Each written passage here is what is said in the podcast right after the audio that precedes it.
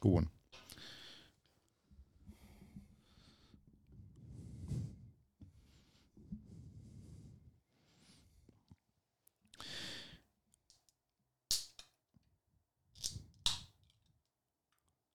Eigentlich könnt ihr damit den Podcast einleiten, also dass ihr das so vor allem Dingen aufmacht. Das ist ja so Signature für uns. Eigentlich, ja, eigentlich schon. Eigentlich das schon. beschreibt uns ganz gut. Das, beschrei das beschreibt uns ganz gut. Ja. Ja. Finde es super schön, dass du da bist. Freue mich sehr, da zu sein. Finde es super schön, dass wir, wo wir eh so selten zum Quatschen kommen, heute ein bisschen tiefer in die Materie eintauchen und so ein bisschen beyond Bodybuilding gehen. Wird, wird vielen draußen sicherlich ganz gut helfen. Zuerst jetzt mal, wie geht's dir in der Zeit jetzt gerade? Ähm, ist immer eine gute Frage. Ist eine Frage, wo man oft nachdenken muss zuerst. Ja. Weil, Also du bist nicht der Typ, der dann einfach sagt, ja, mir geht's eh gut. Ja. außer auf einer sehr platonischen Ebene so. Ja. Wenn mich im Gym wer fragt, sage ich, gib mir gut. So. Ja. ja, aber das hat ja damit zu tun, dass ich dann obviously mit der Person nicht eine halbe Stunde reden möchte. So. Klar. Ähm, ich würde sagen, im Grunde gut. Ja. Aber ich muss auch sagen, dass momentan doch ein paar Challenges da sind, dass sie, glaube ich, auch generell bei sehr vielen Leuten momentan so ein bisschen eine, eine schwierige Phase durchzieht. Und du weißt, wie es ist, wenn man mit sehr vielen Menschen zu tun hat, denen es nicht so gut geht, vielleicht gerade, dann färbt das auch ein bisschen ab. Ja. Also gewisse emotionale Komponente, die du halt im Coaching oder als Coach haben musst. Und das ist irgendwo etwas, was dann vielleicht auch hier und da belastet sein kann. Wir haben jetzt Montag. Ja. Du bist jetzt direkt nach dein, ich nehme mal an, deinen ersten Check-in-Block herkommen. Ja. Angenommen, du komplettierst jetzt so einen Block und wir haben jetzt ungefähr Mittag, ja. Und es waren viele Check-ins dabei, wo Leute emotionalen Ballast bei dir abgelassen haben. Mhm. Merkst du das dann in weiterer Folge über den Tag hinweg noch oder bist du inzwischen an einem Punkt angekommen, wo du für dich selber sagen kannst, du lässt es jetzt hinter dir, daheim im Office und fährst jetzt einfach, jetzt in dem Fall zu mir, aber fährst jetzt einfach dann ins Gym? Ich würde sagen, letzteres tatsächlich mittlerweile. Ja. Also, außer es sind wirklich Themen, die sehr schwierig sind. Mm, Also, wo es halt wirklich irgendwie um gesundheitliche Probleme geht, die jetzt nicht so halt Krankheit sind oder so. Also, eine normale Erkältung, whatever. Das beschäftigt mich dann schon noch, muss ich sagen. Ähm, ich hatte gerade gestern einen Fall, wo eine Kundin ins Krankenhaus musste, weil sie eine Panikattacke hatte. Und das hinterlässt dann schon ein bisschen Spuren, wo ich mir so, wo, wo ich dann schon im Kopf da bin, sage ich jetzt einmal. Aber das sind Mhm. halt Extremsituationen. Aber so für einen normalen Alltag schaffst du es eigentlich inzwischen ganz gut, das so ein bisschen hinter dir zu lassen. Ich glaube, ich kann es sehr gut, obwohl ich sehr empathisch bin, rational sehen.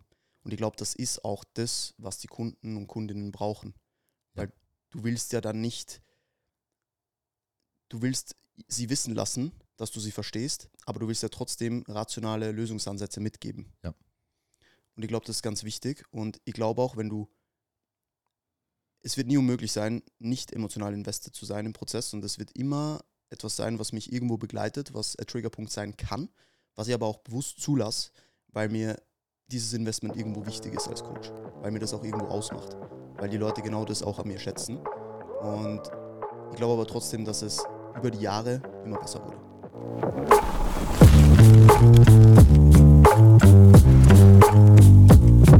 Meine lieben Damen und Herren, Sandro Kratiger, Online-Coach und äh, würde schon fast sagen, so Mental Coach oder so irgendwas.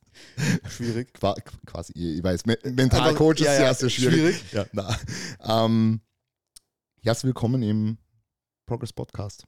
Vielen Dank. Schön, dass du da bist und dass du die Zeit gefunden hast, um heute hier deine Gedanken, deine Gedanken zu teilen. Ist ganz witzig, wie der Podcast eigentlich jetzt entstanden ist, Ja, weil ich meine, wir beide sind sehr beschäftigt, aber wir quatschen immer wieder mal und Ja. schauen, dass wir uns hier und da mal treffen. Aber ich habe Chris einfach auf eine Story geantwortet, wo es so um ein Thema ging, wo wir heute sicher auch ein bisschen drüber sprechen. Ja. Ich habe gesagt, lass uns da gerne mal gemeinsam drüber quatschen, weil ich glaube, dass das ein Thema ist oder dass das Themen sind, wo sehr viele Leute einiges mitnehmen können. Mhm. Also, ich muss ja sagen, so dieser, dieser Talk ist ja jetzt auch in, in großem Interesse meinerseits, weil du bist auf dieser, dieser Ebene schon jemand, ich will jetzt nicht sagen, zu dem ich aufschaue, aber der sehr inspirierende Denkansätze oftmals mitbringt.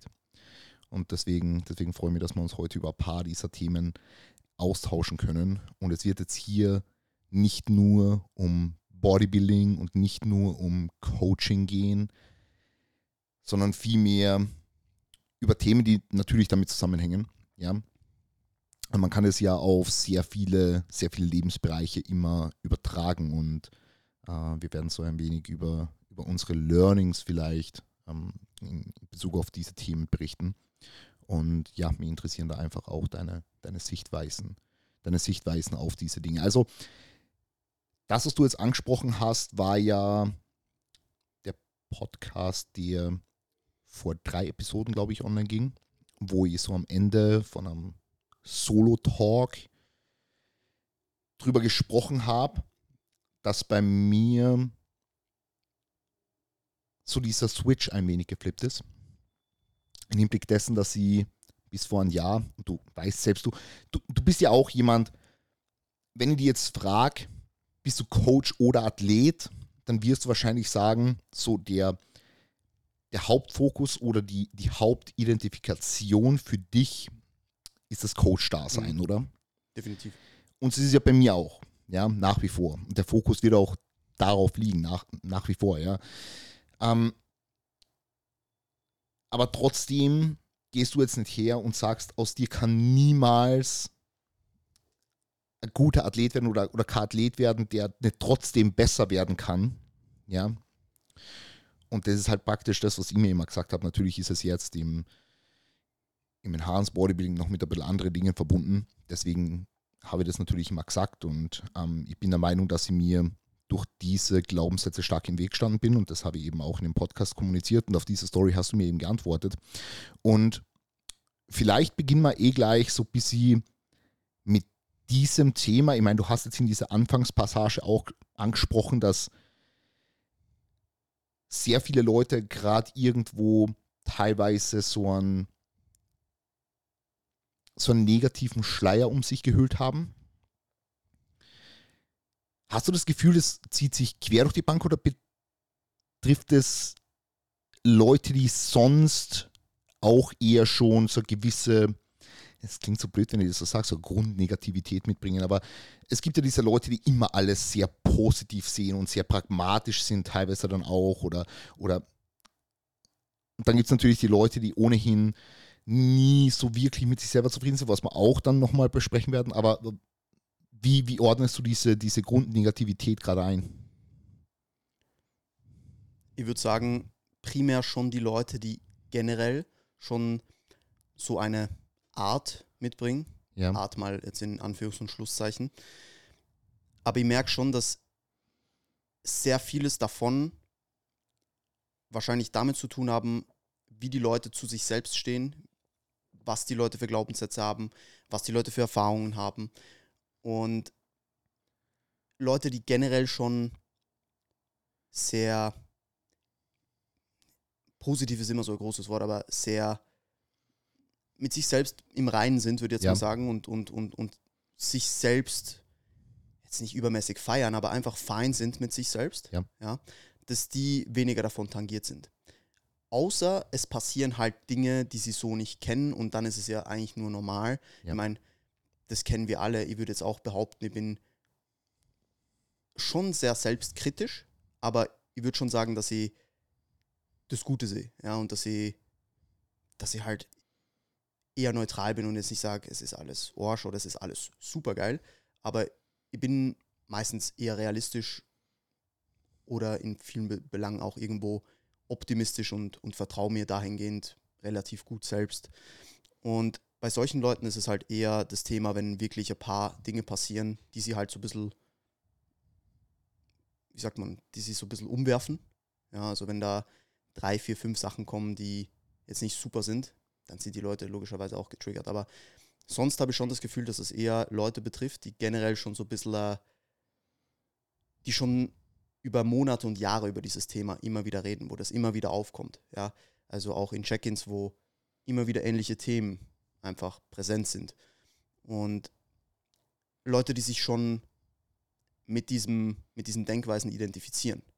Ja. Was sie überhaupt nicht böse meinen, aber das ist etwas, was mir schon sehr oft auffällt, dass Leute, das ist schon fast die Komfortzone von den Leuten. Wenn Leute sehr stark negativ sind und sich selbst fertig machen, dann ist das deren Komfort. Was außerhalb ihres Komforts ist, ihnen selbst mal zu sagen, hey, du machst das eigentlich gut oder du hast geilen Progress gemacht.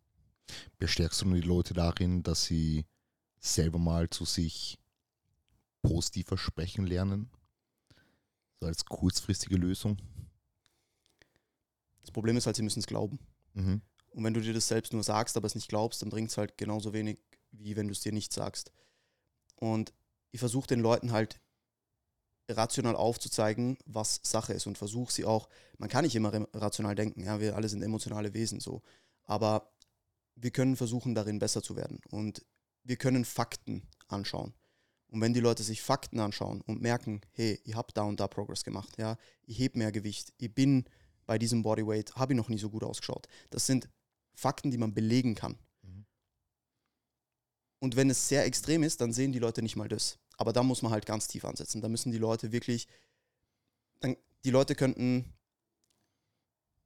der beste Athlet sein, die könnten alles gewinnen, sie würden immer noch sagen, sie sind nicht gut genug. Weil das so sehr die Identität ausmacht von den Personen. Mhm. Hast du das Gefühl, dass Leute, die richtig gut sind und auch viel Potenzial haben, jetzt natürlich bezogen jetzt auf, aufs Bodybuilding jetzt in unserem Fall, dass die noch strenger zu sich selbst sind? Oder hast du da keine Korrelation irgendwie festgestellt? Ich würde sagen, es ist schon sehr individuell tatsächlich. Aber ich habe tatsächlich sogar oft das Gefühl, dass es gibt so diesen, die Leute checken nicht, wie gut sie sind. Mhm. Das gibt es oft. Aber es gibt auch den Fall, dass Leute so viel von sich erwarten, dass es utopisch ist. Ja. Und das ist, glaube ich, eher der Fall bei sehr vielen Leuten. Versuchst du dann etwas gegen diese doch sehr hohe Erwartungshaltung zu unternehmen? Versuchst du sie dann da auf dem, auf dem Boden der Realität zurückzuholen und ihnen einfach mal zu zeigen, was sie eigentlich schon, schon machen, geschafft haben, welche Reise eigentlich schon hinter ihnen liegt? Oder lässt du sie einfach mal mit dieser hohen Erwartungshaltung gegenüber sich selbst weiterhin versuchen, einfach das Beste rauszuholen und aufs Beste zu hoffen, jetzt in deinem Fall als Coach? Ich glaube, es gibt zwei primäre Szenarien. Das eine Szenario sind Leute, die sich selbst fertig machen, um sich zu rechtfertigen, dass sie nicht hart arbeiten. Mhm. Und dann gibt es Leute, die schon sehr hart arbeiten, aber es nicht sehen. Das Typische von, ihr habt das Gefühl, ich mache immer zu wenig. Genau. Ja. Und in solchen Fällen muss man natürlich erstmal unterscheiden, ja, weil die Leute, die sich nur rechtfertigen, dass sie aufgrund von irgendwelchen Umständen nicht genug machen, ist ein anderes Thema als Leute, die wirklich schon viel machen. Ja. Und das lasse ich natürlich immer mit einfließen. Aber jetzt sprechen wir mal über die Leute, die schon viel machen und wirklich dahinter sind und konsistent sind und Gas geben und versuchen, hey, ich will was aus mir machen, ja, und dieser Drive auch wirklich mit Aktionen belegt wird und nicht nur leere Worte da sind. Den Leuten versuche ich schon, ich versuche sie niemals zu bremsen im Sinne von, dass ich sage, setz dir keine hohen Ziele, sondern ich versuche ihnen viel mehr klar zu machen, dass wenn sie konstant unzufrieden im Prozess sind, ja. dass sie auch konstant unzufrieden mit dem Outcome sind. Wenn sie den Prozess nicht als Ganzes enjoyen können und sie nicht aufgehen in dem Tun und nicht merken, dass die Arbeit, die sie eigentlich investieren, der Reward ist und nicht das Ziel, dann werden sie jedes Ziel erreichen und aber bei dem Ziel nicht glücklich sein. Mhm. Und ich glaube, das mache ich den, den Leuten oder versuche ich den Leuten bewusst zu machen. Und gleichzeitig auch, dass mehr ist oft mehr muss man sagen. aber nicht immer. Also jetzt mal abseits von Trainingvolumen und so, ja, da, da müssen wir jetzt nicht drüber, drüber diskutieren. Aber so oh. diese Arbeitsmoral. Ja. Du kannst immer mehr machen wahrscheinlich. Ja. Du kannst auch irgendwann nicht mehr schlafen. Die Frage ist nur, was bringt dich nachhaltig und langfristig weiter? Mhm. Und das versuche ich den Leuten bewusst zu machen. Weil wenn du drei Wochen ohne Schlafen arbeitest, gefühlt, wie weit bringt dir das? Die Leute müssen halt anfangen, in Jahren und Jahrzehnten zu denken, statt in Wochen und Monaten. Ja. Wie machst du das derweil für die? Weil du bist ja auch jemand, der sehr viel arbeitet, sehr viel investiert, wenn er für etwas passioniert ist. Ja, sei es jetzt die ganze Bodybuilding-Thematik oder jetzt äh, das Coaching oder irgendwelche anderen Projekte, die mhm. du so an den Start bringst.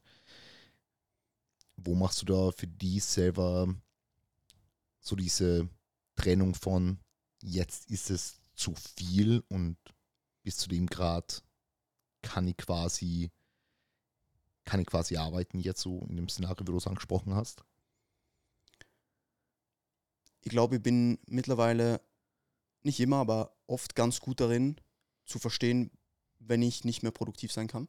Mhm. Und dann höre ich auch auf. Also wenn ich am Abend am PC sitze und gefühlt alles viermal durchlesen muss, dann merke ich, okay, das hat gerade keinen Sinn. Da kann ich noch so hart arbeiten wollen. Ja. Das bringt nichts. So.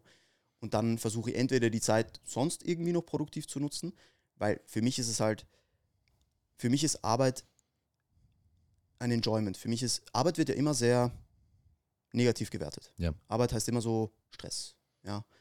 Und Arbeit muss aber nicht bedeuten, dass mir das keinen Spaß macht, sondern ganz im Gegenteil.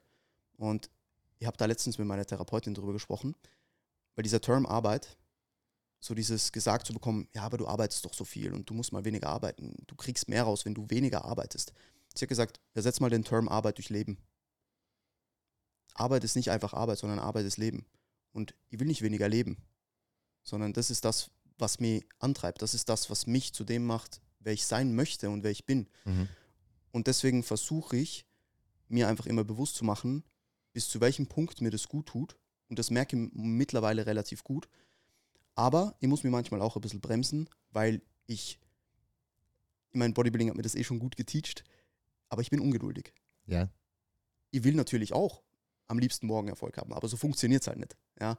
Du wirst sehr oft in Projekten, wenn du dir Selbstständigkeit aufbaust, im Bodybuilding, du wirst oft arbeiten, ohne einen direkten Reward dafür zu, dafür zu bekommen. Du musst lernen, diese Delayed Gratification in deinem Leben zu haben, weil wenn du einmal im Gym warst, ja, dann passiert nichts. Ja. Wenn du hundertmal im Gym warst, schaut es schon anders aus. Das ist genau dasselbe in anderen Lebensbereichen auch. Und das muss ich mir in den, den Momenten auch wieder bewusst machen. Ich versuche mir auch bewusst zu machen, was ich schon geschafft habe. Aber das hilft in den Momenten nur bedingt tatsächlich, weil was mich ja triggert, ist nicht das, was schon gewesen ist, sondern das, was gerade ist. Mhm. Also wenn irgendwas gerade nicht vorangeht, dann triggert mich der Punkt, dass es jetzt gerade nicht vorangeht. Ob ich da jetzt bei 50 oder bei 0 stehe, macht nicht einen großen Unterschied, weil ich will von 50 zu 51, so wie ich von 0 zu 1 wollte. Also der, der, dieser, ja, aber schau mal, was du schon alles geschafft hast und was du alles hast, der zieht in den Momenten meistens nicht so. Ja. Lenken wir dieses Thema mit der Ungeduld, das du jetzt angesprochen hast, weil Bodybuilding uns eigentlich Geduld lehrt im Laufe von Jahren und im Laufe des gesamten Prozesses. Lenken wir das jetzt mal um auf dein Coaching. Weil wir sind oft mit Leuten konfrontiert, die eben, wir haben eh kurz vor dem Podcast schon drüber gesprochen, die viel wollen, die Dinge schneller wollen, am besten die Dinge gestern wollen. Wie gehst du damit um? Ich meine, einen wichtigen Punkt hast du, denke ich, schon angesprochen, und zwar ist es so, die Work ist die Reward. Mhm. Ja, also dass man einfach diese, diese Freude am Prozessen verliert. Aber ich glaube, ich glaube jetzt, und wir werden später auch noch ein bisschen über so das Thema Social Media sprechen und so, dass es auch nochmal Einfluss drauf hat, aber jetzt gerade in dieser in dieser Phase oder diesen, diesen Jahren, wo man auf Social Media halt dann mitbekommt, ach, die Person geht auf die Bühne und die Person macht das und die macht so schnell einen Progress und man hat oft den Eindruck, als ob jeder nur mehr so dieses Endgoal vor Augen hat ja, und eben zu diesem Endgoal möglichst schnell hinkommen will. Wie versuchst du das jetzt im Coaching so zu vermitteln, dass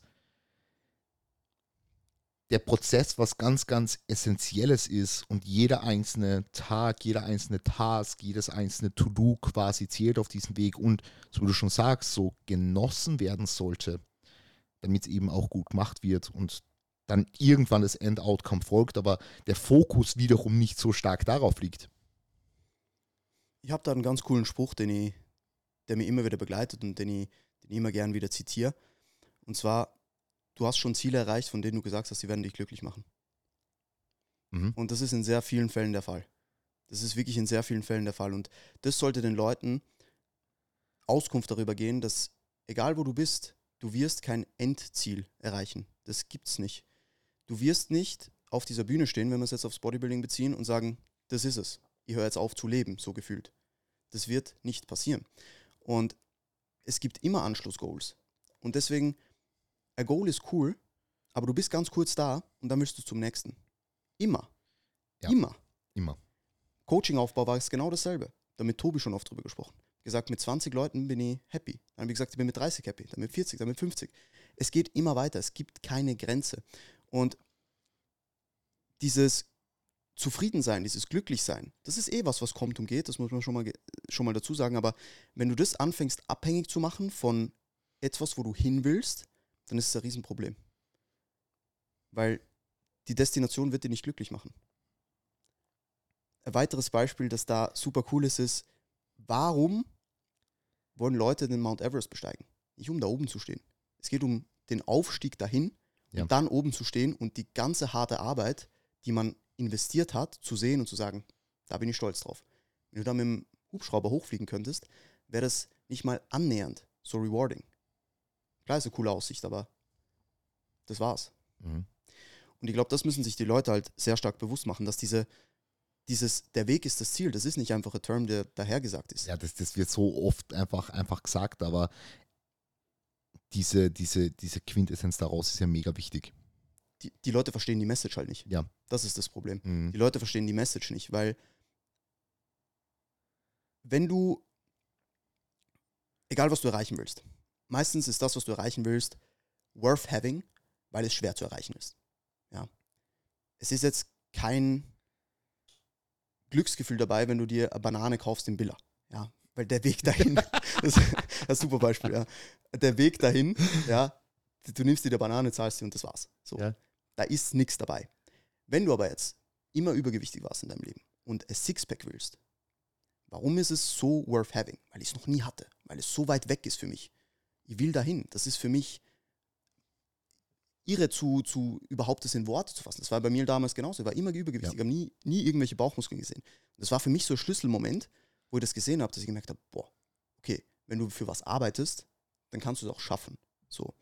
Und an den Moment denke ich immer wieder zurück, weil das war für mich so, das war wirklich einer meiner Schlüsselmomente und ich hatte nicht viele Schlüsselmomente, weil die ergeben sich meistens so im Prozess schleichend. Ja. Aber das war so einer der Schlüsselmomente, wo ich wusste, okay, Sandro, du kannst was schaffen, wenn du dafür was machst. So, und davor wäre mir das nicht wirklich bewusst. Aber wenn ihr das Sixpack einfach von heute auf morgen gehabt hätte, dann ist so, ja, ist eh cool, schaut gut aus, aber dann könnte ja jeder gut ausschauen. Ja? Wenn da keine Arbeit dahinter liegt, dann wird jeder eine Top-Platzierung bei, bei Bodybuilding-Wettbewerben machen, weil die Arbeit muss ja nicht investiert werden. Mhm. Und das, was das Ganze Worth Having macht, ist immer die Arbeit, die dahinter liegt. Und je mehr Worth Having es ist, in den meisten Fällen, desto härter ist es, da hinzukommen. Ja. ja. Pro-Card, dieser Fötzel da ist ja wurscht. Ja, mhm. das ist äh, äh, Papierkarte. Es geht um den Status. Ja. Weil der super schwierig zu erreichen ist. Und das muss den Leuten halt einfach bewusst gemacht werden in den Momenten. Wie gehst du jetzt wiederum umgelegt aufs Bodybuilding damit um, wenn Leute wirklich explizit zu dir kommen mit dem Ziel, jetzt das Saison zu machen und dort wirklich schon mal nicht sagen, hey Sandro, ich möchte jetzt einmal preppen, ich möchte jetzt diesen Prozess mal durchmachen, ich möchte jetzt mal schauen, was ich aus mir rausholen kann, dann wirklich mit dem Ziel zu dir kommen, ja, ich mache die Prep, ich will gewinnen. Als erstes frage ich sie mal, warum. Ja. Weil oft haben die Leute darauf keine Antwort. Ja. Lustigerweise. Weil, was erwartest du dir denn, wenn du gewinnst? So. Was ist besser, wenn du jetzt diese Show gewonnen hast, als es jetzt ist? Warum willst du, warum willst du die Show gewinnen?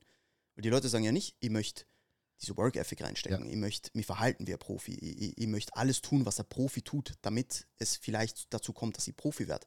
Und es geht einfach nur darum, ich möchte Profi werden. Und die Leute müssen sich mal bewusst machen, warum sie das wollen. Ja. Weil wenn sie Profi sind, was ist dann? Dann sind sie Profi. Und dann? Wie geht's weiter? So. Das ist auch kurzer, kurzer, ähm, kurzer Exkurs. Warum strugglen so viele Leute post-Prep? Weil sie so sehr auf dieses Ziel fokussiert sind. Ja. Sie vergessen den Prozess komplett. Sie sind im Aufbau und so weiter, haben sie das vielleicht sogar gut etabliert. Sie wissen, hey, ich brauche Zeit, ja, um wirklich Muskelmasse aufzubauen, sind in dem Prozess gefestigt und irgendwann geht es nur noch um diesen Tag X. Und es wird so viel investiert, dass die Identität, die die Leute übernehmen, ist nicht mehr, ich bin Athletin, sondern ich will an diesem Tag auf Bühne X stehen. Und that's it. Und wenn dieser Tag vorbei ist, dann hast du deine Identität hinter dir. Und was machst du dann? Dann bist du verloren. Und das sieht man ja so oft bei Leuten post-Prep. Ja. Und das hat viel damit zu tun, dass, dass das Mindset in eine falsche Richtung geht während der Prep. Nicht im Sinne von in eine falsche Richtung, was Work Ethic etc. angeht und dass sie ihre Boxen ticken, sondern vielmehr, dass sie vergessen, dass es nach der Prep im Prozess immer noch weitergeht. Das sind wir wieder beim Thema Endziel. Ja, also es hört, Prep hört jetzt auch nicht, oder der, der Bodybuilding-Prozess hört nicht mit dem Ende einer Prep auf. Und das Athleten- oder Athletinnen-Dasein ebenso nicht. Genau. Ja selbst wenn du dein Ziel erreichst, das du vielleicht für dich gesteckt hast, so. Es gibt Leute, die sind totally fine, wenn sie dieses Ziel erreicht haben und sagen, okay, hör jetzt auf mit Bodybuilding. Ja. Björn ist vielleicht ein ganz gutes Beispiel da. Ich meine, ich glaube, er kommt eh wieder ja, zurück ja. ins Bodybuilding, aber. Björn, falls du das hörst, weißt Bescheid. Aber so initial war das so, hey, das war's und jetzt mache ich was anderes. So, völlig fein. Aber es ist ja trotzdem wieder ein neues Ziel da, auch wenn das nicht mehr im selben Sport ist. Aber sobald deine Identität und das, was du tagtäglich investierst, etwas mit einem Endziel anfängt zu tun zu haben und primär darauf liegt, wird es meistens zum Problem. Und deswegen, wenn jemand sagt, hey, ich will diese Show gewinnen, dann frage ich ihn erstmal, warum.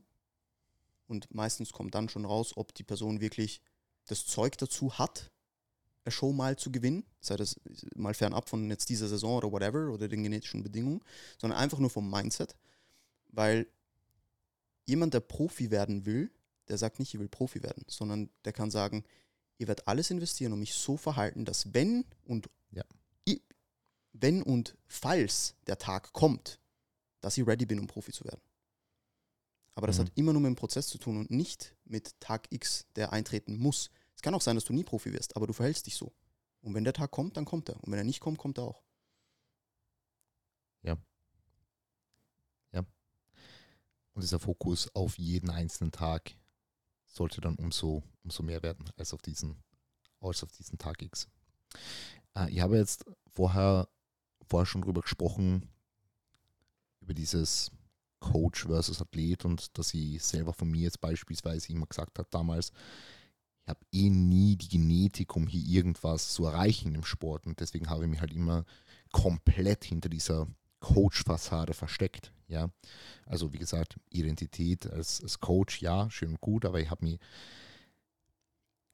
ich habe schon fast Angst davor gehabt, wenn ich gesagt habe, ich bin auch Athlet. Mhm. Ja, und jetzt habe ich natürlich den, den Fall immer wieder, dass Leute zu mir kommen beispielsweise und eigentlich hohe Ziele haben, ja, und sich auch beispielsweise demnach wie ein Profi grundsätzlich mal verhalten, von dem, wie sie einfach ihre Tage komplettieren und ihre Boxen ticken und wo er einfach weiß, dass so das grundsätzliche Mindset stimmt. Aber dass sie mit sich selber unfassbar unzufrieden sind. Und darüber haben wir auch schon ganz kurz vorher gesprochen. Du wirst auch kennen, dass du Leute hast oder in der Vergangenheit gehabt hast, äh, im, im Coaching-Kontext jetzt, ähm, die, die die Bilder geschickt haben und die dann sagen, beispielsweise, hey Sandro, also diese Woche überhaupt nicht mit, mit, mit, nicht mit mir zufrieden mit meinen Handlungen oder ich hätte hier und da noch mehr machen können oder die Bilder, schäme mich schon fast dafür, ich wollte sie da eigentlich gar nicht schicken oder boah, heute habe ich, heute ich sieben Runden durchposten müssen, damit eine Bilder dabei waren, die mir persönlich gefallen haben, die ich mir dir schicken traue oder die sagen, ah, Sandro, heute so flach und dünn gefühlt und so, ah, so, sehe so scheiße aus und so. Wie gehst du mit sowas um? Man muss sagen, das kommt schon immer wieder vor und kam auch schon immer wieder vor. Ja, also es gibt schon sehr viele Leute, die sehr, sehr kritisch sind. Und wie du selbst, wie du selbst gesagt hast, kritisch sind, obwohl sie eigentlich ihren Job machen. Ja, also sie investieren das, was investiert werden muss. Und das ist tatsächlich eine schwierige Geschichte, vor allem bei Leuten, wo das sehr, sehr tief sitzt. Die waren wahrscheinlich die letzten Jahre, wenn nicht Jahrzehnte, schon sehr unzufrieden mit was auch immer. Es muss jetzt nicht mal, für sie kann nur der Outcome sein, den sie dafür blamen sozusagen. Es kann wo ganz anders sitzen, so dass da einfach innere Unzufriedenheit mit sich selbst ist und diese, dieser Glaube an sich selbst fehlt, dieses Vertrauen in sich selbst fehlt, diese, dieses auf sich selbst stolz sein fehlt. Ja, und die kennen das auch. Ich, ich, ich glaube, sehr viele Menschen, die weit kommen möchten und auch vielleicht schon weit gekommen sind in some kind of, of thing, die sind sehr, sehr oft angetrieben von Schmerz, sehr, sehr oft angetrieben von, ich will nicht dahin zurück, ich will nicht average sein, ich will besser sein, whatever it is. Und deswegen kann ich mir halt sehr gut in die Leute reinfühlen, weil ich selbst muss das auch irgendwann einfach selbst verstehen. So, dass die Emotionalität einen irgendwo limitieren kann.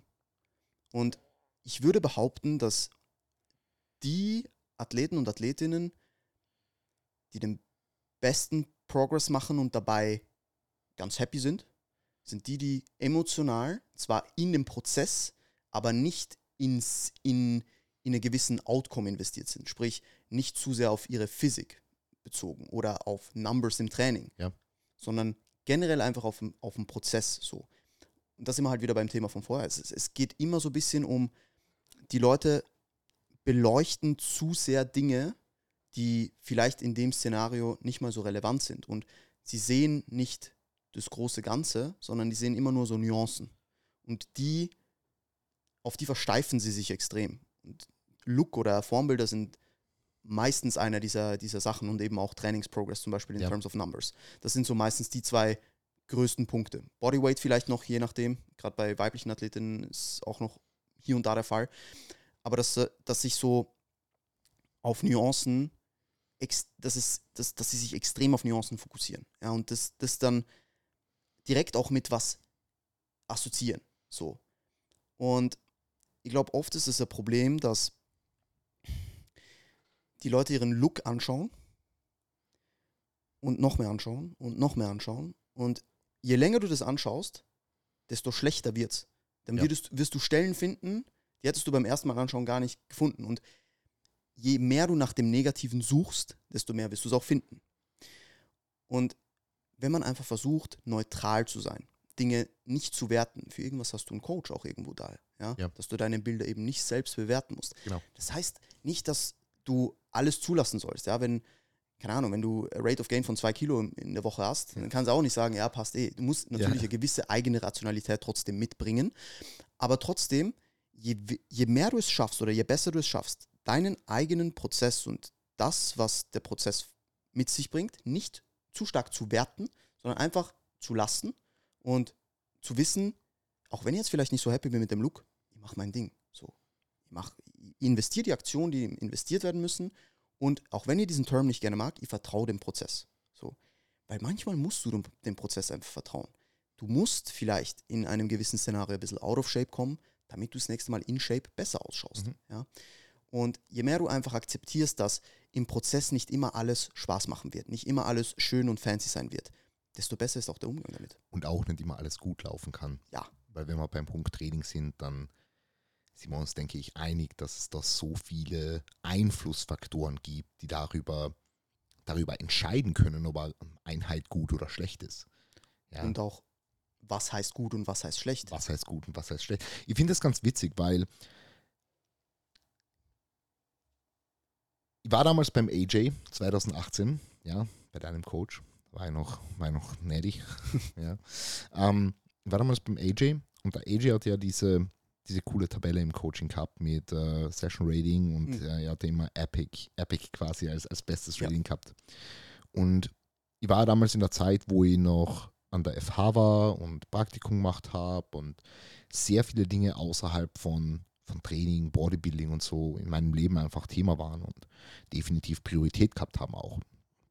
Und da waren so viele, so viele Szenarien dabei, wo ich schlechte Trainingseinheiten gehabt habe, wo ich wieder mal Schmerzen gehabt habe im Bereich von der Hüfte, weil ich da gerade noch mitten so in diesem, in diesem Rehab-Prozess war. Einheiten, die ich spät abends absolvieren musste. Einheiten, wo die Numbers nicht gehittet werden konnten, wo ich teilweise mit 500 Kalorien im Training bin, weil ich vorher nicht zum Essen kommen bin und ich habe jede einzelne fucking Einheit mit Epic gegradet. Weil ich einfach jede Einheit für mich dann so geframed habe, dass ich das Positive aus der Einheit rausgezogen habe und auch wenn mal die Numbers nicht gepasst haben, habe ich es geschafft, damals schon, was eigentlich crazy ist, äh, so ein bisschen rauszuzoomen, das, das Bigger Picture halt zu sehen und ähm, die, die, die Einheit im Kontext des, des großen Ganzen für mich, für, für mich richtig einzuordnen. Ja? Und ich glaube, wir sehen so viele, so viele Trainingseinheiten jetzt als Coaches, ja, und, und, und können, da, können da unseren Blick natürlich drüber, drüber weichen lassen und eine Einheit oder zwei Einheiten oder auch eine schlechte Trainingswoche oder, oder was auch immer, ja. Ähm, oder, oder sagen wir nicht schlecht, sondern vielmehr einfach nicht so progressionsbehaftet vielleicht wie die anderen, ja. Oder auch wenn mal hier und da was zwickt, ja, das muss jetzt nicht der Weltuntergang sein und das muss jetzt auch nicht äh, eine negative, negative Feedback-Schleife für deinen ganzen Prozess erzeugen. Ja? Ähm, also das ist schon was, weil du das jetzt angesprochen hast, was ist eine schlechte Einheit, ähm, dass jeder irgendwie für sich framen muss. Und für viele Leute ist halt eine schlechte Einheit, dass sie sich irgendwo nicht steigern. Vielleicht sogar einfach in einem Satz auch. Noch. Ja, in einem Satz. Diesen einen Satz. Die, die Leute, die einen Satz Hip-Hinge haben und dann geht dieser eine Satz in Arsch und dann ist das Training scheiße diese Wertung in gut und schlecht wird halt fast immer, weil es immer eine emotionale Aussage ist, ohne Kontext beantwortet. Ja. Die Einheit war nicht, nicht gut, Sandro. Ja, ich habe keinen Progress gemacht in Numbers. Wie war, wie war denn dein Tag? Wie war der gestrige Tag? Hast viel ja. geschlafen? Wie war es sonst? Ja, es war eh urstressig und äh, ich, ich konnte nicht zu der Zeit trainieren, in der ich sonst trainiert habe. Ja, dann war es für die Umstände vielleicht sogar eine gute Session. Ja. ja.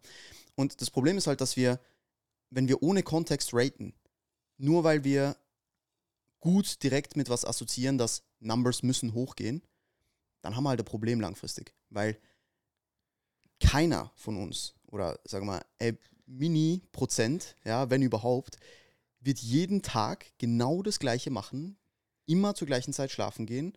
Und selbst wenn, wird es schlechte Einheiten geben. Ja. Einfach random. Und für die meisten Leute ist es eh utopisch zu denken, dass das Leben nicht mit reinspielt. So, dass nicht Umstände da sein werden, mit denen du vielleicht gerade nicht rechnest. Ja? Hast mal schlecht geschlafen, muss vielleicht länger auf der Arbeit bleiben. Oh, Mealtiming war nicht so gut heute. Kann alles passieren. Und je besser du darin wirst, dieses große, große, große Bild zu sehen, das über Jahre geht, weil du wirst in dem Sport nicht nur vier Monate bleiben, sondern du wirst vielleicht 10, 15, 20 Jahre in dem Sport bleiben, je nachdem. Und wenn du das gewährleisten willst, dann kannst du dich nicht an so Kleinigkeiten aufhängen und dich selbst limitieren auch irgendwo, weil meistens ist es so, gewisse Leute kriegen es hin, aber meistens ist es so, wenn Leute sehr negativ sind, dann fangen ja auch ihre Aktionen an zu bröckeln. Ja. So. Dann geben sie im Training vielleicht nicht mehr so Gas, wie sie sonst Gas geben würden, weil sie denken, bringt ja eh gerade nichts. Und dann haben wir halt ein Problem, weil dann limitierst du dich selbst nur durch deine Denkweisen. Was versuchst du den Leuten damit auf den Weg zu geben, wenn das passiert? Wenn schlechte Einheiten da sind oder? Wenn wenn das, was du jetzt angesprochen hast, halt einen Übertrag hat auf alle anderen Teile im Prozess. Control the controllable. Ja. Und oftmals, wir können nicht viel kontrollieren, aber wir können trotzdem mehr kontrollieren, als viele manchmal denken. Weil es gibt sehr viele Umstände, die nicht in unserer Macht liegen, aber trotzdem kannst du immer, immer, immer, immer kontrollieren, wie du darauf reagierst. Mhm. Immer. Das ist immer in deiner Macht, egal was passiert. Es ist also wirklich egal, was passiert. Es liegt immer in deiner Macht. Es ist nicht einfach, aber es liegt immer in deiner Macht. Und wenn die Leute sich darauf fokussieren, dass sie sich, dass sie wirklich das, was sie bewusst kontrollieren können und sich, sich, sich an dem festhalten können, was gerade in ihrer Macht steht Und das nailen, da machen sie die 100%, die sie machen können gerade. Sie geben das, was sie geben können. Und auch wenn das eine schlechte Woche war, auch wenn das eine Woche war mit super viel Stress und wo zwei Einheiten nicht absolviert werden konnten, weil es einfach nicht ging. Wenn trotzdem das Kontrollierbare genailt wurde, dann bin ich mit der Woche happy, in Anführungs- und Schlusszeichen. Weil ich weiß, dass die Leute das investiert haben, was ging.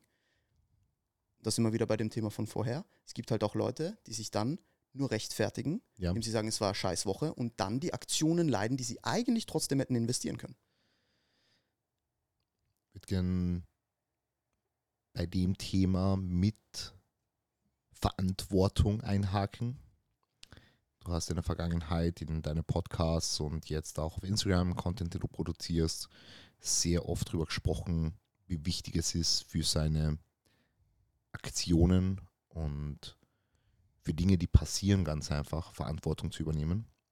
Was aber in Zusammenhang steht mit dem, was du jetzt angesprochen hast, kontrolliere das Kontrollierbare. Wie gehst du damit um, wenn Leute in einem Umfeld oder jetzt Leute, die du, die du betreust, begleitest auf ihrer Reise, sich selbst immer wieder in diese, in diese Opferrolle reinbegeben?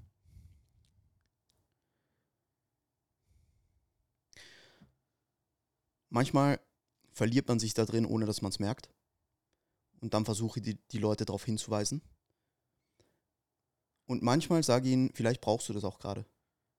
Einfach kurz zwei, drei Tage, ja, es ist scheiße, ja, es passt nicht, um dann einfach zu sagen, hey, jetzt habe ich mir genug in meinem Mitleid gesuhlt, jetzt kann ich wieder vorwärts gehen.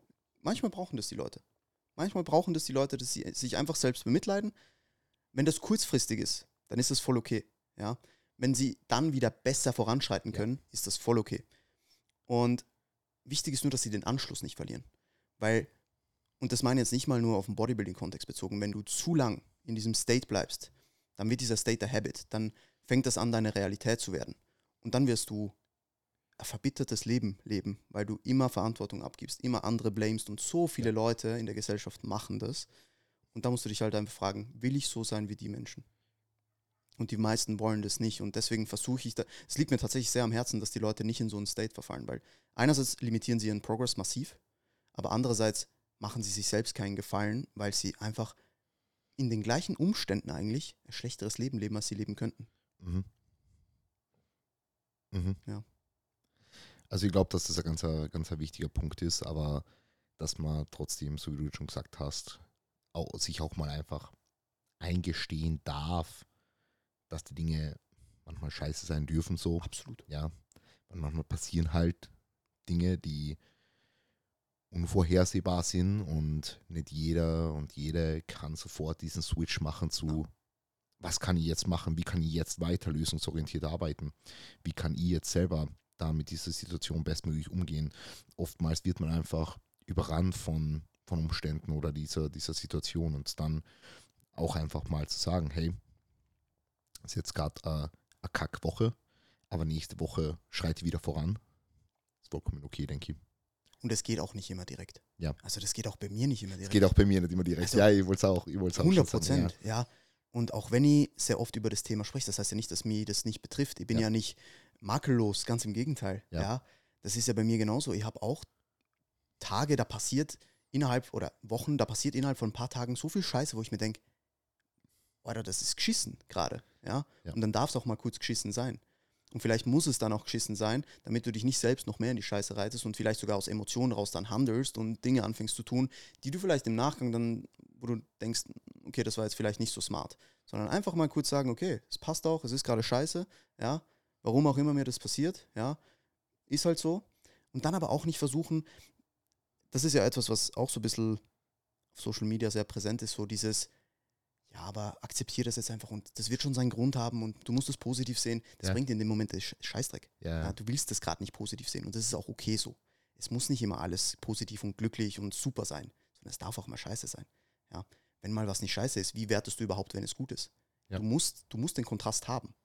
Du musst den Kontrast haben. Wenn immer alles gut läuft, das ist ja das Thema auch Resilienz. Leute, wo immer alles im Leben gut gelaufen ist, wenn die mal vor einer Situation steht, die hart ist, die zerbrechen. Ja. Sie kennen es nicht die haben diesen Kontrast nicht. Die wissen nicht, dass man da dann durchpushen kann, sondern die sind da und denken, ich kenne das nicht, das ist neu so. Und Leute, die, und das sieht man, das siehst du sicher auch oft im, im Coaching-Prozess, Leute, die schon ein bisschen Scheiße durchlebt haben, sind oft auch die Leute, die sehr resilient sind, die leisten können, wenn die Umstände auch suboptimal sind, etc. Ja. Wie ist das bei dir? Gibt es irgendwelche, irgendwelche momentalen Punkte oder Ereignisse in deiner Vergangenheit, die dich zu einem resilienteren Menschen gemacht haben? Definitiv. Ich glaube, dass meine Vergangenheit sehr viel damit zu tun hat, dass ich jetzt so bin, wie ich bin. Mhm. Und dass ich sehr gut darin bin, durchzupushen, auch wenn die Dinge vielleicht gerade nicht so laufen, wie, ja. ich, wie ich möchte. Und das hat sicher damit zu tun, dass ich in der Vergangenheit sehr viel erlebt habe, was jetzt vielleicht nicht so geil war. Ja, ich habe ähm, Vergangenheit mit Party, mit äh, Alkohol, anderen Substanzen etc. Ich, ich war lange arbeitslos. Ich habe jetzt nicht immer ein Leben gelebt, wo ich Verantwortung dafür übernommen habe oder wo ich jetzt Dinge gemacht habe, auf die ich super stolz bin. So.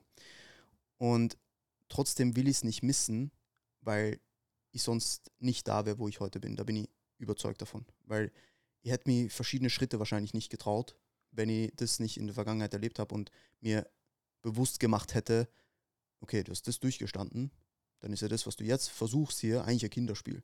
Und auch wenn es sich in dem Moment scheiße anfühlt, allein die Awareness zu haben, dass ich denke, oder ich habe schon so viel Beschisseneres durchlebt, kann ja nicht, nicht viel passieren. Dieses Mindset zu entwickeln, das hängt stark damit zusammen mit dem, was ich, was ich erlebt habe. Was treibt die persönlich auf einer täglichen Basis an?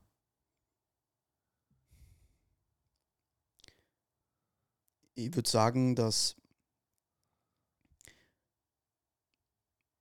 diese, all das, was ich erlebt habe in meinem Leben, all die Leute, die ich gesehen habe, ja. dass mir der Fakt antreibt,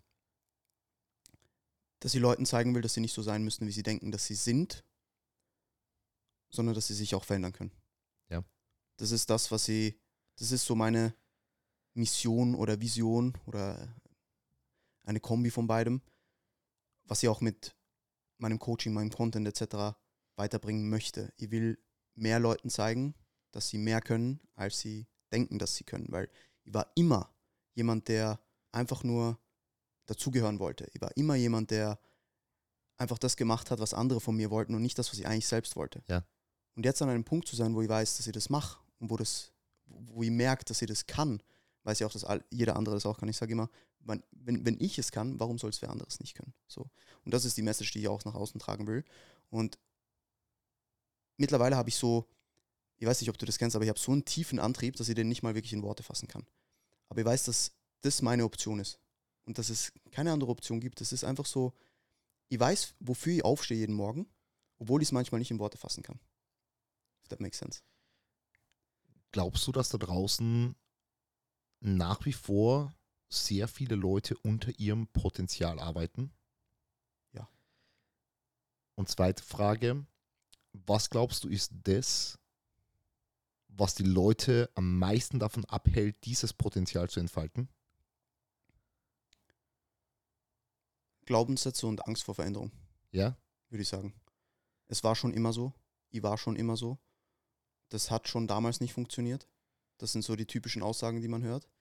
Und wie es auch so schön hier hinten steht, ja, Comfort ist halt sehr komfortabel. Und wenn dieser Comfort nicht irgendwann so belastend wird, weil die Leute checken, dass sie was ändern müssen, dann ändern sich sehr wenige.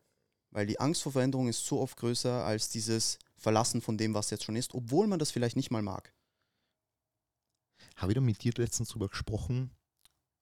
Oder war das mit einem anderen Coach, wo wir gesagt haben, Coaching ist Comfort Zone für uns jetzt? War das mit dir? Ich glaube nicht, aber ich habe da auch letztens mit jemandem drüber gesprochen, ganz kurz, aber was, was war da? Also, wir coachen jetzt schon eine ganze Zeit. Ja. Also, du, ich und die, keine Ahnung, die Leute, die, die so ungefähr um diese Zeit angefangen haben zu coachen, halt jetzt von, von Leicester Standard oder, oder ähnliches. Und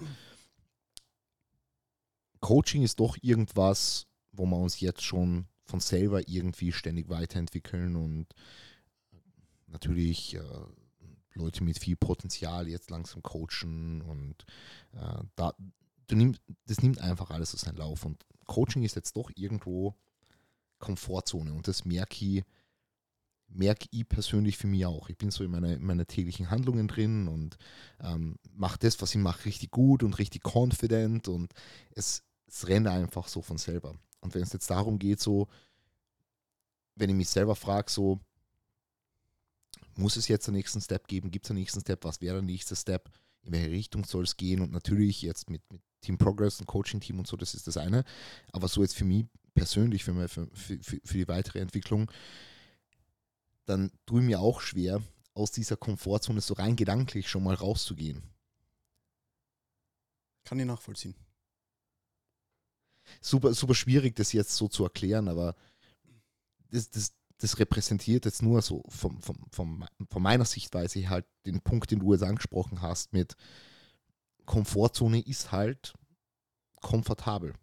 Für manche Leute du jetzt vielleicht angesprochen hast, ist halt die Komfortzone irgendwas, irgendwas, irgendwas Kleineres oder so ihre, ihre täglichen, täglich, täglichen Handlungsmuster, wo sie halt drinstecken, so, ja.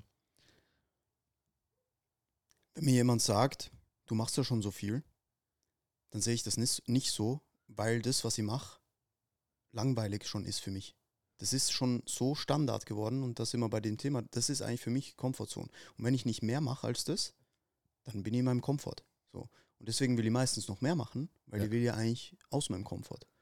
Man muss nicht immer aus seinem Komfort gehen, ja, das ist auch klar. Du musst immer wieder mal in den Komfort gehen, damit du langfristig immer wieder aus dem Komfort ja. gehen kannst. Und auch hier wieder, damit du den Kontrast hast. Aber das ist schon so. Also, du musst Dinge, damit du auch in Dingen confident wirst, musst du Dinge so lange machen, bis sie langweilig werden. Du musst vor Situationen gestanden sein, die du schon 100 Mal gesehen hast und dann bist du confident, weil du weißt, ihr habt das schon 500 Mal gesehen. Ich, ich weiß, was zu tun ist so. Ja. Und deswegen sind ja auch sehr viele Coaches in the beginning, das war ja bei mir auch so, sehr unsicher. Okay, ich habe jetzt drei, vier Kunden, was mache ich jetzt? So, wo, wo soll ich ansetzen? Die, die Person hat ein Problem, das ich so nicht kenne. So. Und dann fehlt dir ja logischerweise diese Confidence, weil du das noch nie getan hast oder noch nie gemacht hast, je öfter du das gemacht hast, ja, je langweiliger dieser Prozess wird, das ist ja auch im Training, ja. Klar wirst du vor Lift, du wirst vor Lifts, die du noch nie gemacht hast, wirst du immer noch so leichte Anxiety und so haben, aber du weißt, dass du es schon immer wieder geschafft hast, auf ein neues Level zu kommen. Und je mehr Langeweile einkehrt in deinem eigenen Prozess, in den Dingen, die du tust, desto confidenter wirst du darin, weil du logischerweise durch Tun besser wirst. Ja. Du kennst es auch, wir haben wir coachen viele Leute, die selbst coachen oder selbst anfangen ja. wollen zu coachen. Die Leute fragen mich, ja, was, was soll die tun? Was muss ich am Anfang machen? Du musst halt einfach mal coachen. So. Ja. Du musst deine ersten Leut Leute einfach betreuen. So. Du wirst nur ein besserer Coach, wenn du coachst.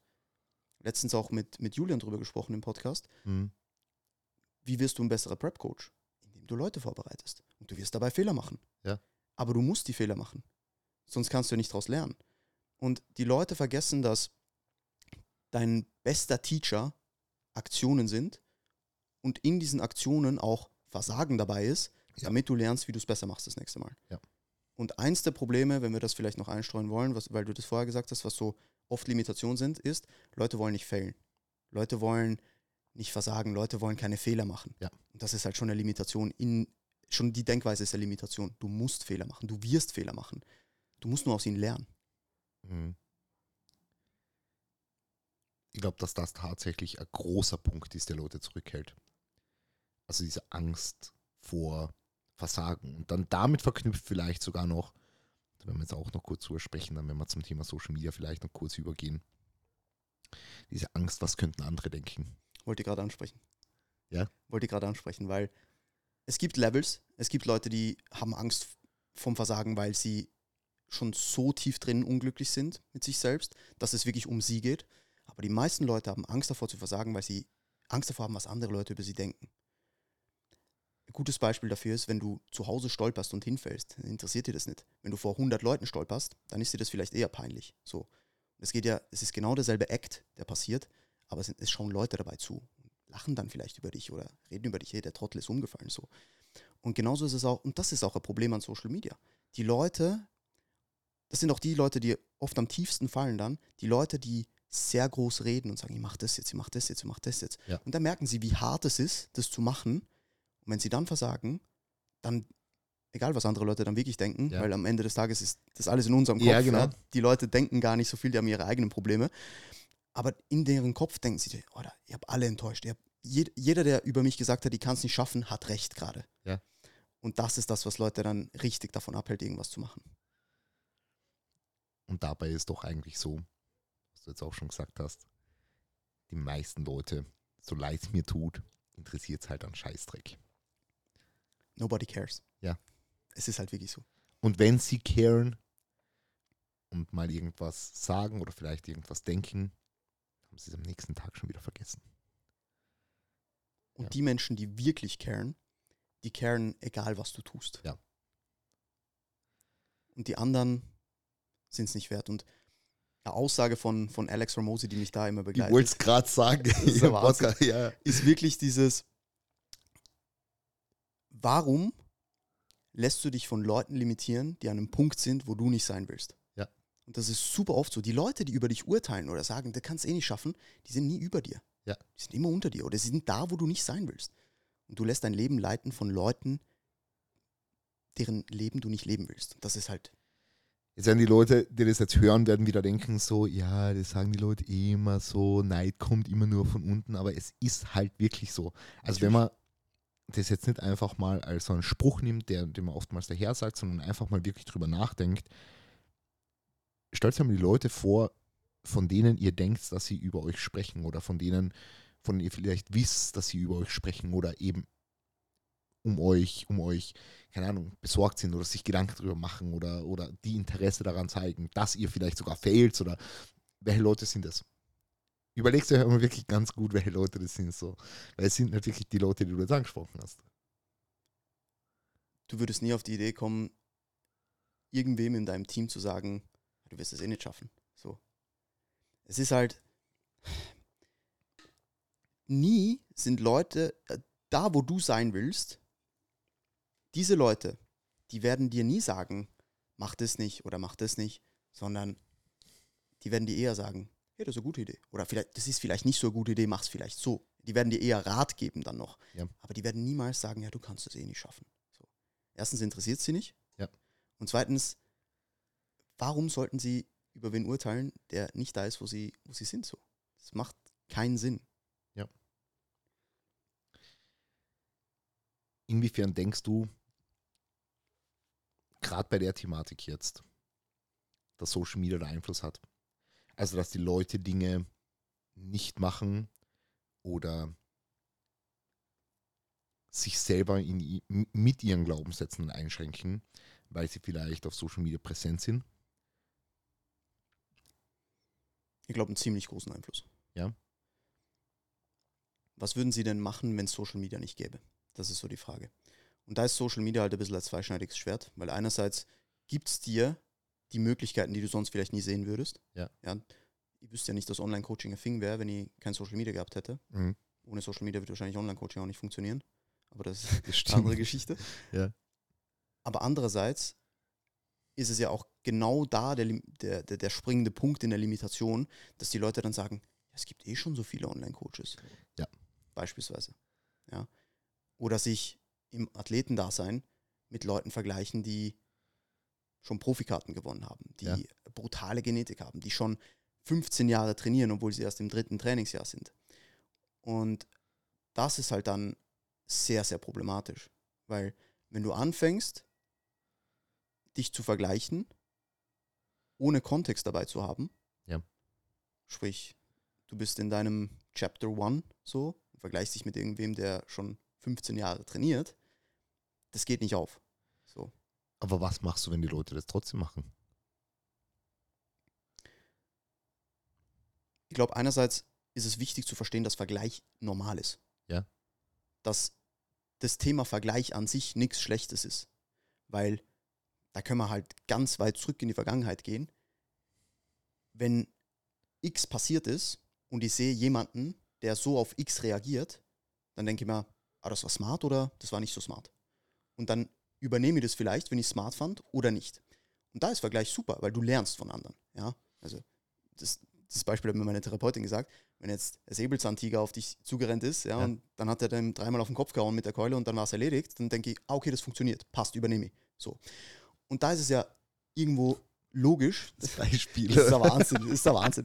Aber es ist am Ende des Tages halt wirklich so, Vergleich kann ja auch sehr positiv sein. Vergleich kann, kann dir Türen öffnen, die du vielleicht selbst nicht gesehen hast, weil du merkst, hm, ich mache das so, der macht es so, das ist eigentlich smart. Ich sollte es auch so machen. Das Problem, das wir bei Vergleich haben, ist, dass die Leute sich mit Dingen vergleichen, wo der Vergleich pointless ist. Mhm. Genetik, Trainingserfahrung, Trainingspläne ist halt auch so eine Sache. Trainingsvolumen, ja. Dinge, die sehr individuell sind pro Person. Wenn du dich damit anfängst zu vergleichen oder Progressionsrate, ja, wie schnell jemand Fortschritt macht, Mhm. da wird es halt tricky. Weil da fangen die Leute an, sich viel mehr über das zu scheren, was andere machen, statt bei sich zu bleiben. Da hast du auch schon ein Reel dazu gemacht. Ja. Und wenn du anfängst, viel mehr woanders zu sein als bei dir, dann vergisst du das, was zählt, und zwar, was du machst. Und die meisten Leute hören dann auf, das zu machen, was sie eigentlich tun sollten, sondern drehen sich irgendwo im Kreis, weil sie denken, das ist jetzt besser, ah das ist doch besser. Und das ist so diese typische Überanalyse, die dann herkommt. Ja. Ja. Jeden, jede dritte Woche irgendwas ändern im Trainingsplan. Wirst du damit oft konfrontiert? Immer wieder. Ja. Immer wieder, weil halt schon sehr viele Leute mittlerweile Content machen und sehr viele Leute es halt auch so verkaufen, als wäre das jetzt das Beste. Ja. Ja. Mein, ich weiß nicht, wie viele Fragen wir schon in QAs beantwortet haben, aber wie oft hast du davor gesagt, ist kontextabhängig? Ja. Und dieses Kontext, diese Kontextabhängigkeit, die fehlt halt in sehr vielen Postings von verschiedenen Leuten. Definitiv.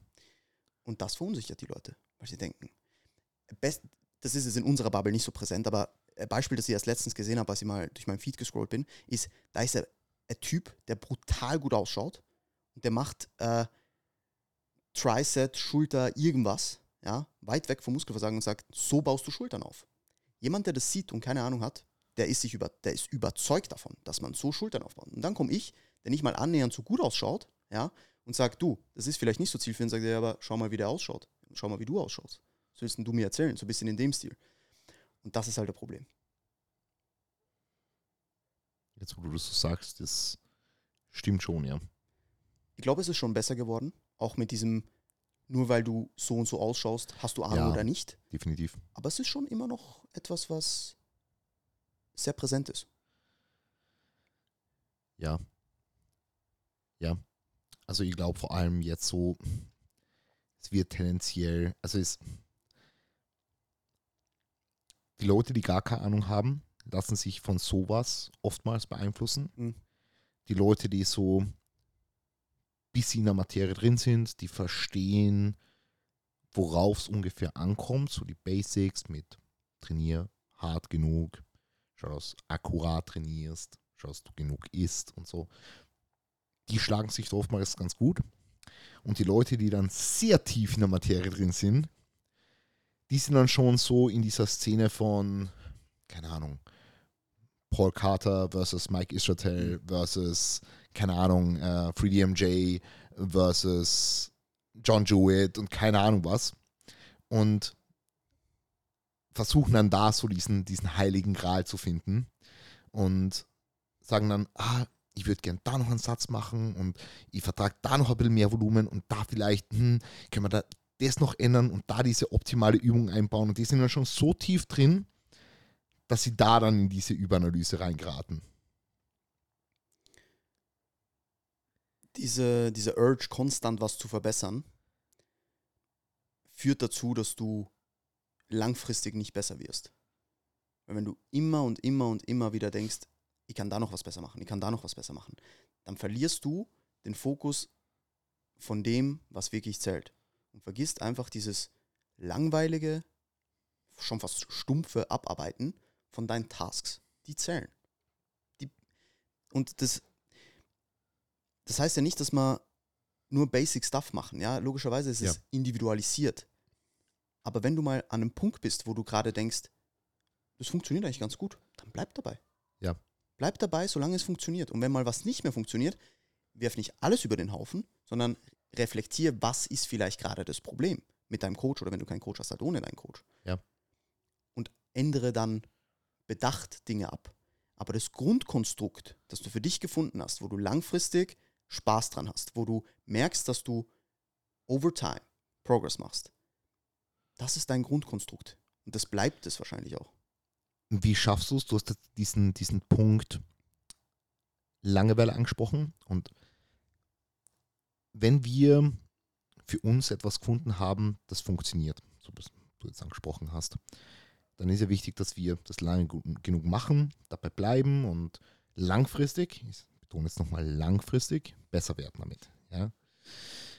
Wie schaffst du es, dass Leute, die da in diesem Urge drinnen sind, immer Dinge zu ändern, zu rasch zu ändern, wie schaffst du es, dass diese Leute Gefallen an dieser, dieser Langeweile finden und das einfach mal für sich selber so, so akzeptieren schon fast können, dass es einfach was ist, was sie jetzt fortwährend machen müssen, ohne hier und da mal was auszutauschen oder einen Satz hinzuzufügen oder äh, die, ihre eigenen Formbilder anzuschauen und zu sagen, ha, ihr braucht wahrscheinlich da noch ein bisschen mehr Volumen für die Brust und keine Ahnung was.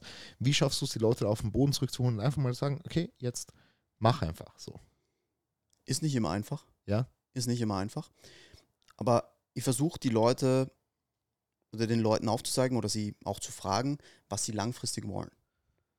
Wollen sie viel ausprobieren oder wollen sie langfristig besser werden? Und wenn das erste der Fall ist, dann sollen sie damit weitermachen, dass sie konstant was ändern. Und wenn letzteres der Fall ist, dann müssen sie akzeptieren und auch im besten Falle Gefallen daran finden, dass halt einfach dasselbe oft getan werden muss. Weil wir sind, da sind wir ja wieder bei dem Thema von vorher, damit du in was besser wirst, muss es langweilig werden. Und das Problem ist, dass Leute super hyped sind am Anfang. Und da machen sie das zwei Monate und denken, es ist dieser Hype so ein bisschen verflogen. Aber genau da, zwei Monate ist ein bisschen ein kurzer Zeitraum, aber ja. sag mal ein halbes Jahr, ja, da merken sie so, hm, irgendwie ist immer das Gleiche. Genau das ist es. Es ist immer das Gleiche. Und wenn du genug oft das Gleiche immer wieder wiederholst, natürlich unter der Prämisse, dass du was Sinnvolles machst, ja, kannst du auch immer die gleiche Scheiße machen, dann wird nichts dabei rumkommen, logischerweise nicht. Aber wenn du was gefunden hast und davon gehe ich aus, vor allem wenn du bei einem kompetenten Coach bist, ja, dass man da darauf achtet, dass man was findet, was für dich funktioniert und das dann einfach, wenn man das gefunden hat, und das kann bei ein paar Leuten, kann das direkt funktionieren, bei ein paar Leuten muss man ein bisschen ausprobieren, was jetzt für die Person funktioniert oder nicht. Aber wenn man das gefunden hat, was funktioniert, dann ist es der Jackpot. Und dann willst du nur was ändern, wenn was nicht mehr funktioniert. Und nicht einfach, weil du jetzt was ändern willst. Und das versuche ich halt den Leuten so gut wie möglich bewusst zu machen, weil die Leute müssen sich ja auch mal anschauen, wie großartige Dinge erschaffen wurden. Ja. Sei das im Bodybuilding, sei das außerhalb vom Bodybuilding. Es ist eine Akkumulation von den gleichen Dingen über Jahre, weil keiner ist bereit, das langweilige, die langweilige harte Arbeit immer wieder zu investieren. Keiner ist bereit dazu. Warum bist du irgendwann an dem Punkt, wo du sagst, ja, ich würde diesen, würd diesen Hinge gern rotieren. Obwohl es sich noch gut anfühlt. Weil du Angst hast, weil du weißt, du musst Progression machen. Und diese Progression ist die, die zählt. So. So lustig, dass du dieses Beispiel jetzt anbringst. Es ist bin, sehr oft so tatsächlich. Ich bin, ja, ich bin ja selber auch nicht perfekt. Ja, ja. Ich verfalle ja oftmals auch in diese Glaubenssätze. Ja und in diese, in diese Verhaltensmuster. Und du sicher auch. Ja, du den drücken 100 Prozent. 100 Prozent. Äh, ist, ist jetzt ein ganz gutes Beispiel, weil ich jetzt so an dem Punkt bin, wo halt diese scheiß 260 im SLDL, die jedes Mal aufzuladen, ist wirklich eine mentale Hürde. Mhm. Die ist wirklich eine mentale Hürde. Und gerade nach der letzten Session hat man so gedacht, hm, vielleicht doch wieder ein paar Blauliel machen weil es einfach dann das ist, okay, es ist wieder was Neues, ihr habt wahrscheinlich am Anfang wieder viel Progression, ich kann mal am Anfang so über diesen Lift dann so ein bisschen Freude, Dopamin holen, so. Aber das ist halt nicht das, womit ich wahrscheinlich den besten Progress mache jetzt. Den besten Progress mache, ich, indem ich da jetzt einfach hartnäckig dabei bleibe und dieses, die, diese Übung jetzt einfach komplett ausreiz. Definitiv. Es ist, es, es ist super, super, super weird. Ja. Aber es ist, es ist, es ist hart. Ja. Es ist hart. Ja, das ist ja, man muss halt immer wieder dazu sagen, dass das, worüber wir hier gerade reden, das ist ja nicht einfach. Ja. Das fällt auch uns nicht, nicht ja. leicht immer.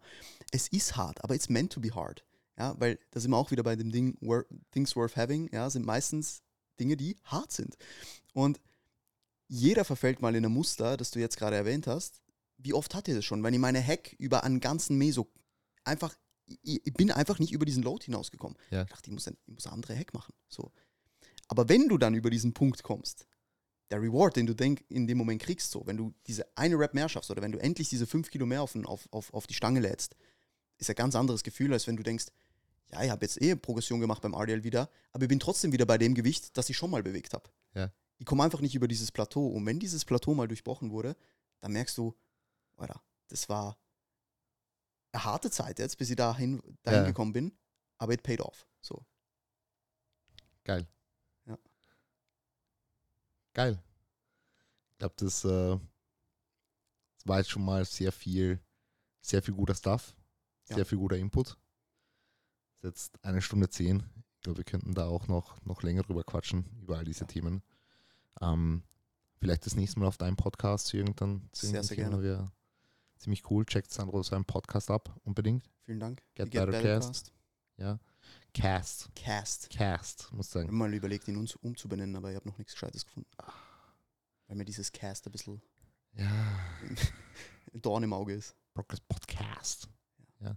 Verstehe, verstehe zu 100 Prozent. Ähm, Sandro, wenn die Leute da mehr Input zu diesen Themen haben wollen, in meinem Podcast haben wir jetzt eh schon angesprochen, da redest du sehr viel drüber. Ähm, wo können die Leute die, die sonst so abchecken? Machst, machst du noch YouTube jetzt abseits vom Podcast? Na, tatsächlich momentan gar nicht. Ja, Ist jetzt momentan keine Priorität. Who knows? Ich bin schon immer wieder zurückgekommen auf YouTube. ja. Du kennst es. Ja. Ähm, aber jetzt für den Moment wahrscheinlich nicht. Also ich finde so, das, das, so, so Podcasting kann man halt so immer, immer nebenbei ein bisschen abkeepen. So. Ja. Ich finde das ziemlich cool. Bei YouTube ist wieder so, so ein hoher Investor irgendwie. Und das dann wirklich auf einer, Quali weil wir wollen es ja gut machen, ja, Absolut. auf einer, auf einer qualitativ hochwertigen Weise, ja, nachhaltig, nachhaltig zu produzieren, ist halt super schwierig, Ja. finde ich. Also Ja. diese Langfristigkeit bei YouTube ist heavy. Ja. Also wirklich heavy. Also ich habe vollen Respekt von den Leuten, Ja. die das wirklich auf einer kontinuierlichen Basis über Jahre hinweg machen. Also das ist nämlich wirklich, vor allem wenn du jetzt so, also wenn ich es jetzt hauptberuflich machen würde, unter Anführungszeichen ist natürlich ein bisschen was anderes. Andere Geschichte, ja, ähm, aber wenn ich jetzt so, keine Ahnung, es gibt ja Leute, die arbeiten auch einen 40-Stunden-Job Ja, ja. und bauen sich dann eben so eine YouTube-Selbstständigkeit unter Anführungszeichen auf und das ist halt schon ist crazy. Und YouTube ist ein hartes Pflaster. Ja, YouTube ist YouTube sehr, ist ganz. also da ist auch so, Work is a reward. Ja, 100%. Weil der richtige Reward kommt halt, außer du hast aber Glück auch, muss man Ja. dazu sagen, oder die helfen halt irgendwelche Leute. Aber äh, dauert halt lang. ewig. Ja. Also, Also viel machen, häufig machen und lange machen und dann wirst du vielleicht irgendwann erfolgreich. äh, YouTube ist sehr Ja. undankbar Ja. und du musst es halt wirklich, wirklich gerne machen. Wo können die Leute sonst noch den Weg zu dir finden? Am besten einfach auf Instagram, Sandro-KRT. Und da Vielleicht, äh, du, du hältst ja auch einen Vortrag bei unserem LTS-Seminar. tatsächlich. Ähm, vielleicht pitchen wir noch ganz kurz unser Seminar, weil wenn der. Podcast online geht, wird der Verkauf auch schon offen sein. ja. Also kannst du vielleicht ganz kurz sagen, wann, wann, ist, wann, wann ist unser Seminar? 18. und 19. Mai 2024 im Pfingstwochenende, ja, Gymala genau. Gyms. Gymala ja. Gyms, da, da Über zwei Tage. Ja. Wird der Wahnsinn. Also ich freue mich wirklich sehr. Also Ja. ich glaube, wir, wir erschaffen da was richtig, richtig, richtig Geiles. Und machen auch was, was sehr unique ist im deutschsprachigen Raum bisher. Äh, für alle Coaches und Coaches to be interessant. Ähm, ich verlinke euch die Verkaufsseite unten in der, in der Beschreibung. Ähm, oder wie sagt man? Shownotes. Shownotes heißt es. Shownotes. Shownotes. Shownotes. Podcast, Podcast, Nomenklatur da. Ähm, genau. Presale. Presale ist heute online gegangen, das ist heute am Montag. Ich weiß nicht, wann der Podcast online geht, aber ihr seht es hier unten. Und äh, Plätze sind limitiert, also schaut vielleicht schnell rein. Ja, es Presale ist ist äh, sehr merklich, wie sagt man, ist merklich günstiger. Ja. Ja, und deswegen, wenn ihr zuschlagen wollt, dann am besten direkt. Und eben der Sandro hält auch äh, mehrere, mehrere, mehrere, mehrere Vorträge Yes. sowieso, aber, aber du referierst ja auch zum Thema Mindset viel und so. Yes. Ähm, Mindset im Coaching-Kontext und da auch sehr viel über mentale Gesundheit als Coach und, und, und so eine Sachen. Deswegen ja, unbedingt, unbedingt abchecken, weil das ein Thema, das mega interessant ist. Ja. Kann man vielleicht auch so ein bisschen drüber sprechen. Vielleicht eher so auf deinem Podcast so mentale Gesundheit in dem Bereich so, I don't know. Schau, schauen wir mal. Auf jeden Fall checkt den Sandro ab und alle seine Inhalte sind definitiv äh, Mehrwert bietend. Und ähm, ich bedanke mich vielmals, dass ihr alle mit am Start wart und da jetzt zugehört habt bei diesen 1 Stunden, 1 Stunden 15 Talk. Und äh, wenn euch diese Episode gefallen hat, dann unbedingt 5 Sterne Bewertung auf Apple Podcast oder Spotify da lassen oder was auch immer. Und am besten einen Screenshot auf Social Media teilen. Wir freuen uns natürlich sehr. Hast du noch irgendwelche letzten Worte?